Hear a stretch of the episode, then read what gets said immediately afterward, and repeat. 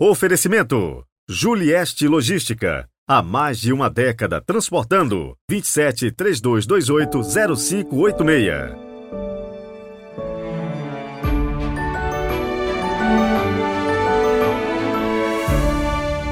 Primeiro domingo do Advento, 3 de dezembro de 2023. Sejam muito bem-vindos ao nosso podcast que tem como missão levar o Evangelho até você, te ajudar na compreensão da palavra de Deus. Hoje estarei usando pela primeira vez o novo missal romano. Diz aí para mim se você já participou de alguma missa com o novo missal e quais são as suas impressões. Deixa aí nos comentários, tá bom? Eu quero muito saber o que você achou. Iniciemos com a nossa oração.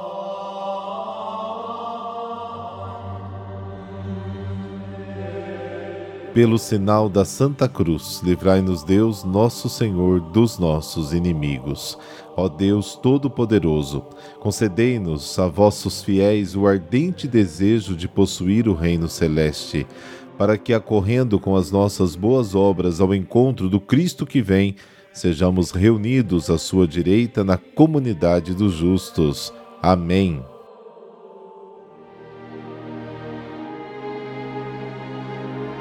Marcos capítulo 13, versículos de 33 a 37. O Senhor esteja convosco, Ele está no meio de nós. Proclamação do Evangelho de Jesus Cristo segundo Marcos. Glória a vós, Senhor. Naquele tempo disse Jesus aos seus discípulos: Cuidado, ficai atentos, porque não sabeis quando chegará o momento. É como um homem que, ao partir para o estrangeiro, deixou sua casa sob a responsabilidade de seus empregados, distribuindo a cada um a sua tarefa, e mandou o porteiro ficar vigiando. Vigiai, portanto, porque não sabeis quando o dono da casa vem, à tarde, à meia-noite, de madrugada ou ao amanhecer, para que não suceda que, vindo de repente, ele vos encontre dormindo. O que vos digo, digo a todos vigiai. Palavra da salvação, glória a vós, Senhor.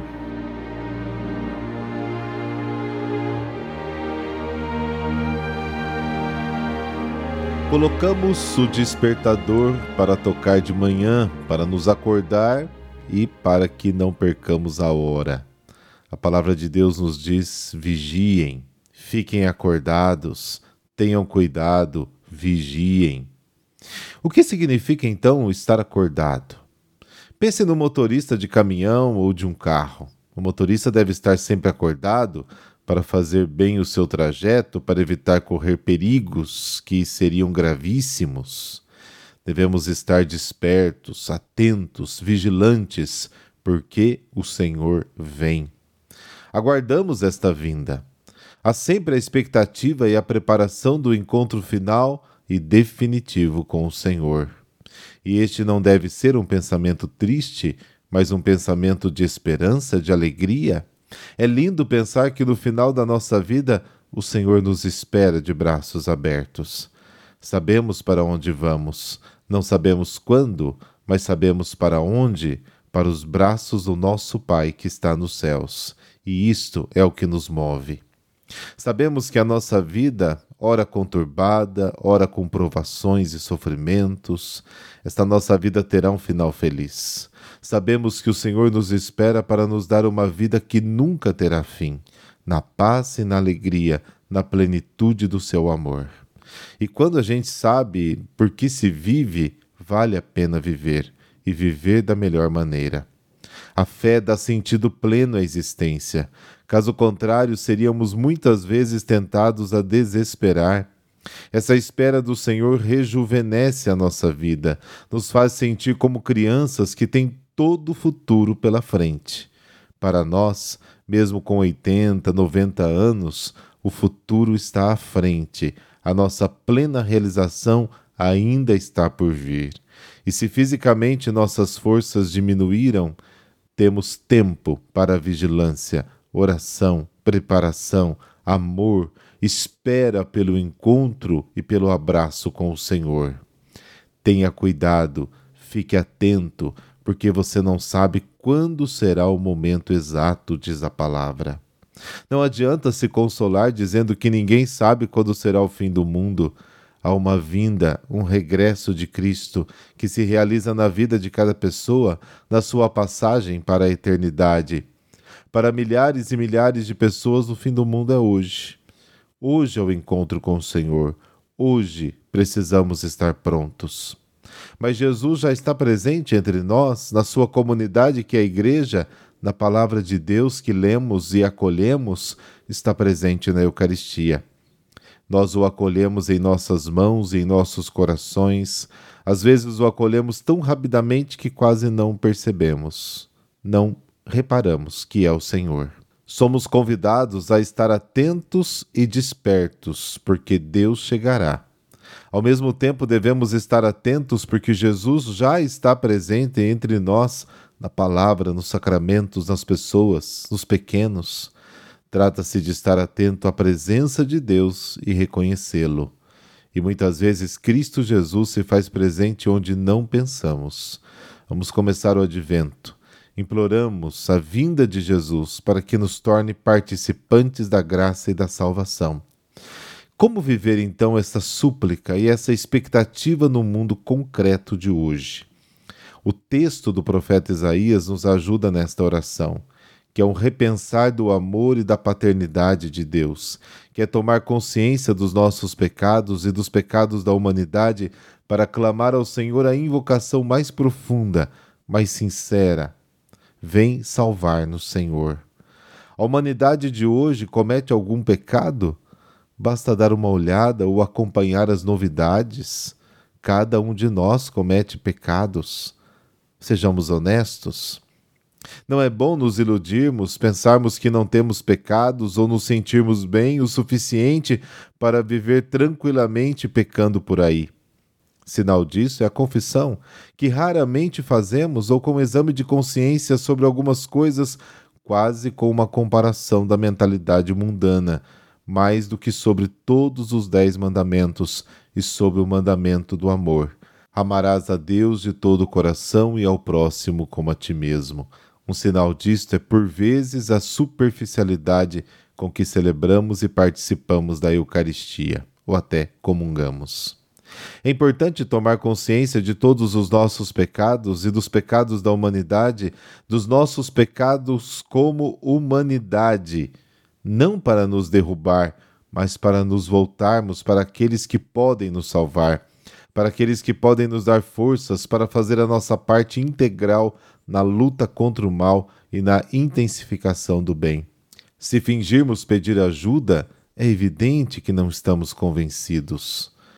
O profeta diz: Tu, Senhor, és nosso Pai, sempre te chamaste nosso Salvador, porque nos deixas desviar dos teus caminhos e deixas os nossos corações endurecerem? Vós, Senhor, fizestes coisas belas e grandes, mas pecamos contra vós e nos rebelamos, e agora experimentamos todo o amargo e todo o mal que causamos. Mas tu, Senhor, és o nosso Pai, nós somos barro, e tu és aquele que nos dá forma, somos todos obras de tuas mãos. Então, Deixe brilhar o seu rosto e salva-nos, Senhor. Mostre-nos a sua misericórdia e nos dê a salvação. Existe, caro ouvinte, uma consciência dos nossos pecados e dos pecados do mundo. Existe um clamor sincero para que o Senhor venha e nos salve. Estamos prontos para fazer a nossa parte nesta obra de salvação. Queremos viver o Natal assim invocando a presença de Jesus Cristo, Filho de Deus, Salvador da humanidade, em todo o seu desespero e maldade. Queremos viver este período que antecede o Natal desta forma, invocando a presença de Jesus Cristo, Filho de Deus, Salvador da nossa humanidade, para que possamos acreditar e acolher a encarnação de Jesus na nossa história atual e nessa nossa história queremos sim, mais do que nunca, a presença de Deus.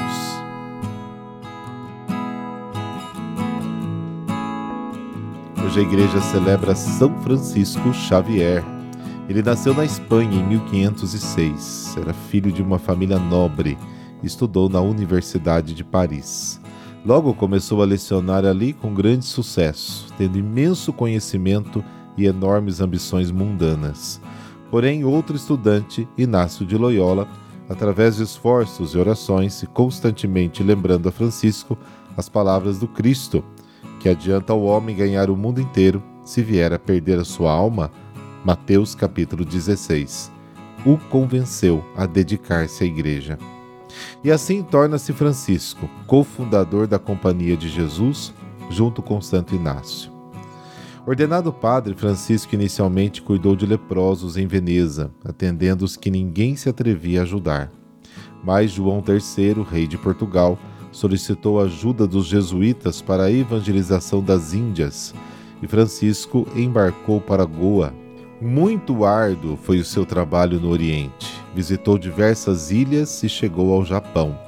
Desdobrou-se na evangelização e batismo dos nativos e fundou comunidades pouco antes de morrer, escrevia Santo Inácio: Nessas paragens são muitíssimos aqueles que não se tornaram cristãos, simplesmente por faltar quem os torne cristãos. Veio-me muitas vezes ao pensamento ir pelas academias da Europa e por toda parte gritar como louco e sacudir aqueles que têm mais ciência do que caridade, clamando: Ó, oh, como é enorme o número dos que são excluídos do céu por vossa culpa. Fecha aspas. Planejava entrar na China, então fechada aos estrangeiros, mas exausto pelas fadigas, faleceu na ilha fronteiriça de Sancian, no dia 3 de dezembro de 1552, com apenas 46 anos de idade e 11 de vida religiosa. É patrono das missões entre os infiéis. A Igreja Católica é, por definição, missionária e grande é o exemplo de São Francisco Xavier, não apenas nas viagens apostólicas, mas igualmente na preocupação com a salvação das almas. De vaidoso catedrático, compreendeu que a verdadeira sabedoria é a busca da salvação e do bem do próximo, e não o orgulho intelectual. O conhecimento, é claro, é importantíssimo e desejável para a boa formação espiritual, mas não um objetivo em si mesmo como tudo mais nesta vida, se não for orientado para a obra de Deus, só conduzirá a enganos e tristezas, desvirtuado pela vã arrogância do século. Deus de sabedoria e humildade, guardai-nos das tentações de vaidade e poder, e conduzi-nos ao serviço do vosso reino, através do exemplo e do serviço aos irmãos, especialmente ao levar a sua palavra para a conversão dos que mais necessitam. Por intercessão de vosso servo e missionário, São Francisco Xavier, dessa bênção de Deus Todo-Poderoso, Pai, Filho, Espírito Santo. Amém. Bom domingo, Deus abençoe todos da sua casa e até amanhã.